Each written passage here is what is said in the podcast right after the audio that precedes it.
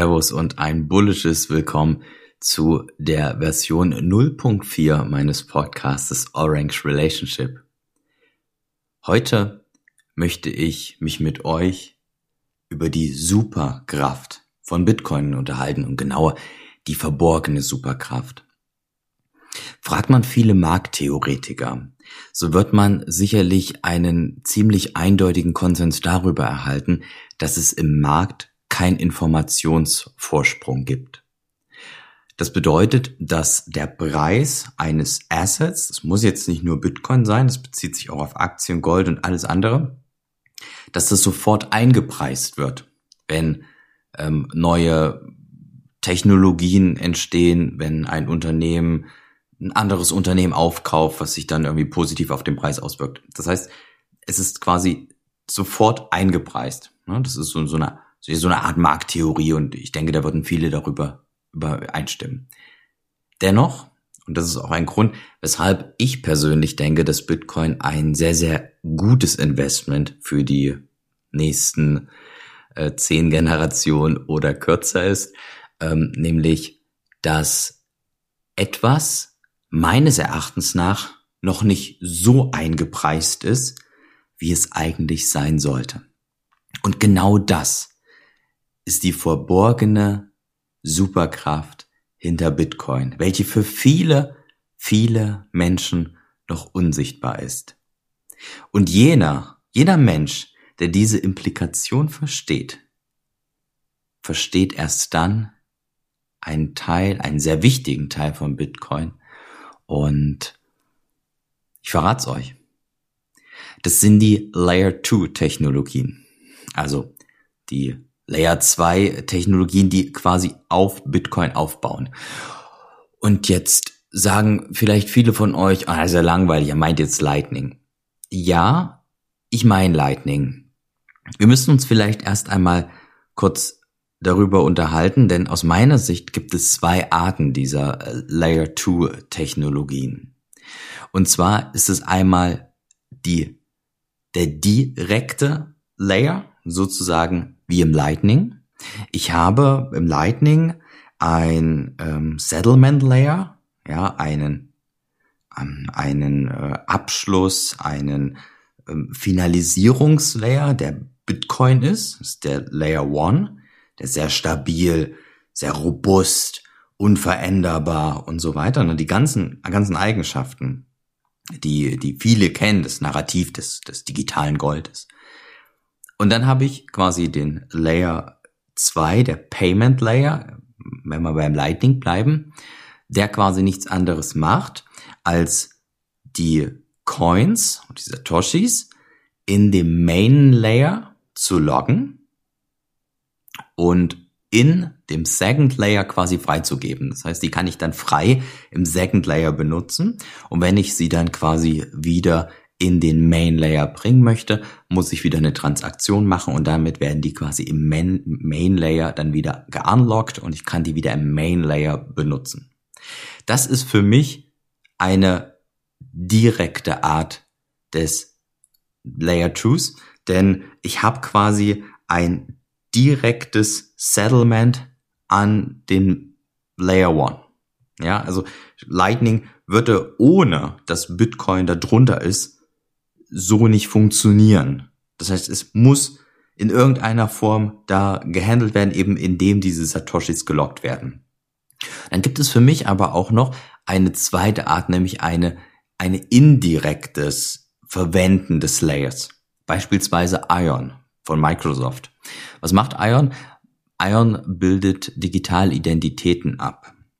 Und diese digitalen Identitäten, Identitäten, nicht jede einzelne, aber als Paket in einem gewissen Zeitraum, werden dann an die Bitcoin-Blockchain gehangen als Hash. Ja, die werden quasi damit dran gesettelt.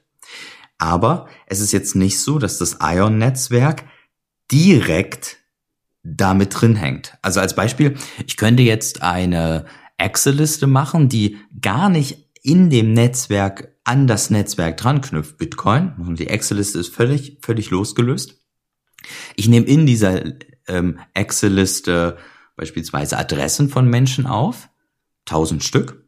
Danach hashe ich die, dann habe ich einen Hash und diesen Hash schreibe ich mit einem Algorithmus in Bitcoin rein.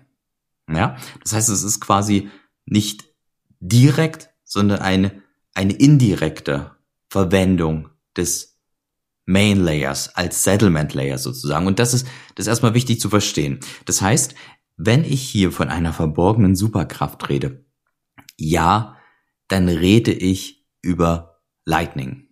Ja, aber ich rede eher nicht nur über Lightning, sondern über alle möglichen Second Layer Technologien, die Bitcoin als sicherstes IT-Netzwerk unserer Zeit benutzen.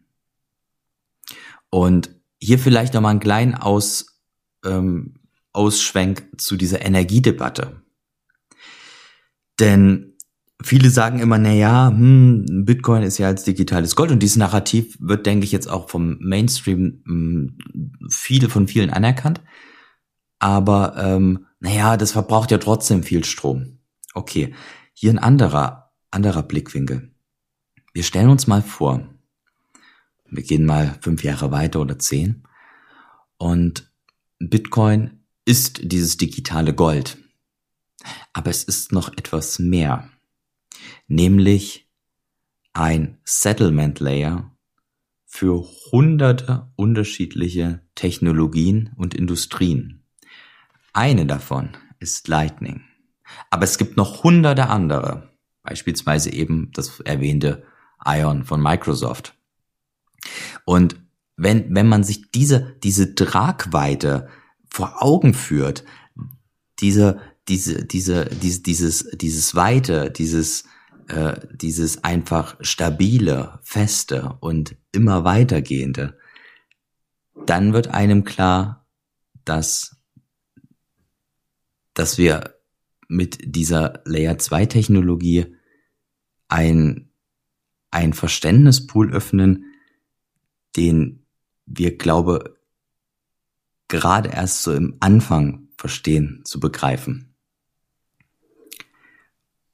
Ich möchte mal auf die Vorteile und die Nachteile dieser ganzen äh, Debatte zu sprechen kommen. Denn es hat einen enormen Vorteil. Ihr, ihr merkt sicherlich, ich sage jetzt gerade gar nicht so viele Beispiele. Das muss ich aber auch nicht, denn Shitcoin XY, erstmal völlig egal welcher, könnte ein super geiles Protokoll entwickeln. Aber anstatt diesen Shitcoin zu verwenden, können wir später dieses Protokoll einfach nehmen und es als Layer 2 an Bitcoin knüpfen. Das bedeutet, diese ganzen Protokolle und es gibt sicherlich auch das ein oder andere Protokoll von einem Shitcoin, was Sinn macht, aber sie verwenden ihren eigenen nativen Token. Dieser Token hat kein oder ein kleines Netzwerk, wird von wenigen nur verwendet, hat vielleicht nicht so hohe Sicherheitsstandards, wie es Bitcoin hat.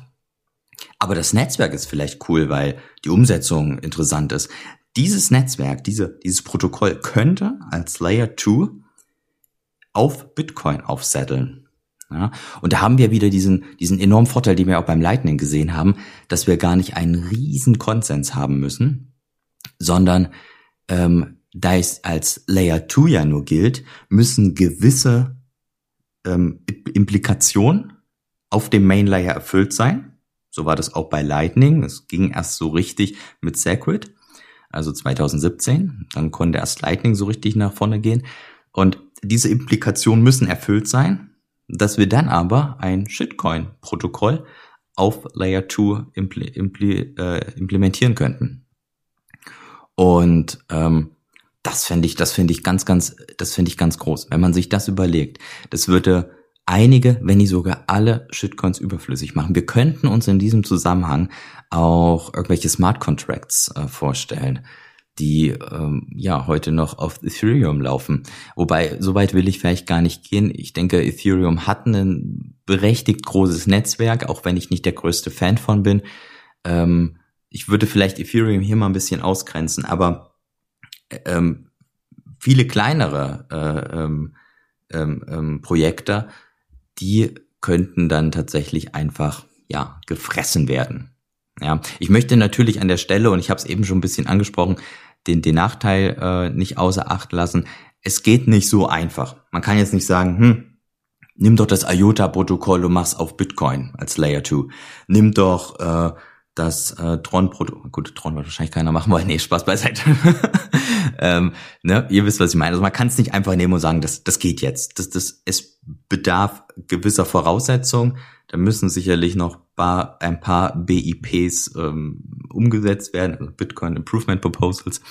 Und ähm, ja, das ist, wie gesagt, also man kann es nicht so eins zu eins, aber denkbar ist es. Und sofern dieses Shitcoin-Netzwerk ähm, interessant genug ist, denke ich, würde es dann auch für einen solchen Softfork ähm, dann auch die nötige ähm, Zustimmung geben.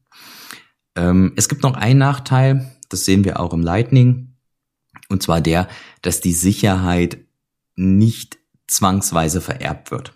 Ja, das läuft so auf Bitcoin. Und der Vorteil davon ist eben, dass wir ähm, die Satoshis, die nativen, die echten Satoshis benutzen können auf dem Layer 2 ähm, und es eben an das echte Netzwerk binden, aber dass wir dadurch nicht zwangsweise die Sicherheit vererben.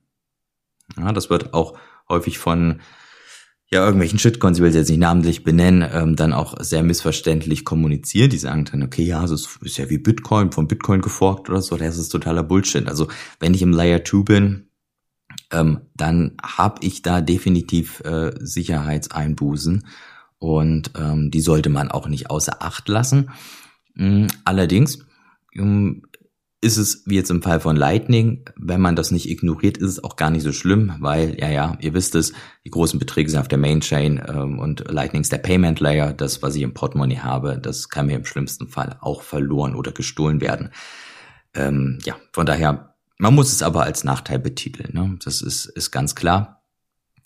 Und, ähm, aber nichtsdestotrotz denke ich, dass wir gerade in den kommenden Jahren und Jahrzehnten ähm, einen ein Information, jetzt einen Informationsvorsprung zu dem Mainstream haben, der nämlich jetzt Bitcoin als digitales Gold erkennt, was wir jetzt aber ganz leicht am Horizont und ich kann es auch natürlich nicht ganz ausformulieren, um, um Gottes Willen, was da noch alles kommen könnte, welche Technologien sich darum noch auf Bitcoin aufbauen könnten, an das sicherste IT-Netzwerk unserer Welt.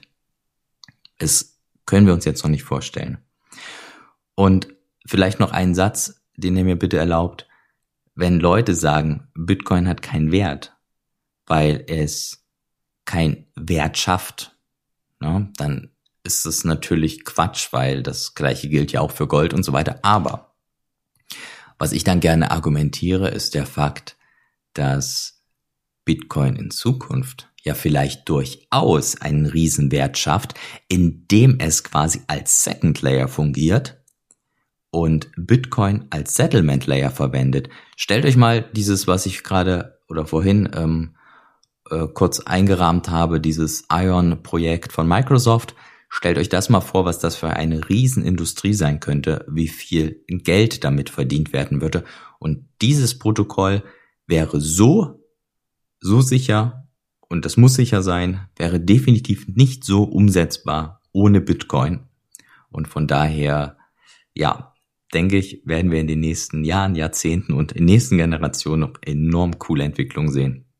Ich freue mich drauf und ich freue mich auch, euch ganz, ganz bald wieder eine nächste Folge aufzunehmen. Und bis dahin, ciao, ciao.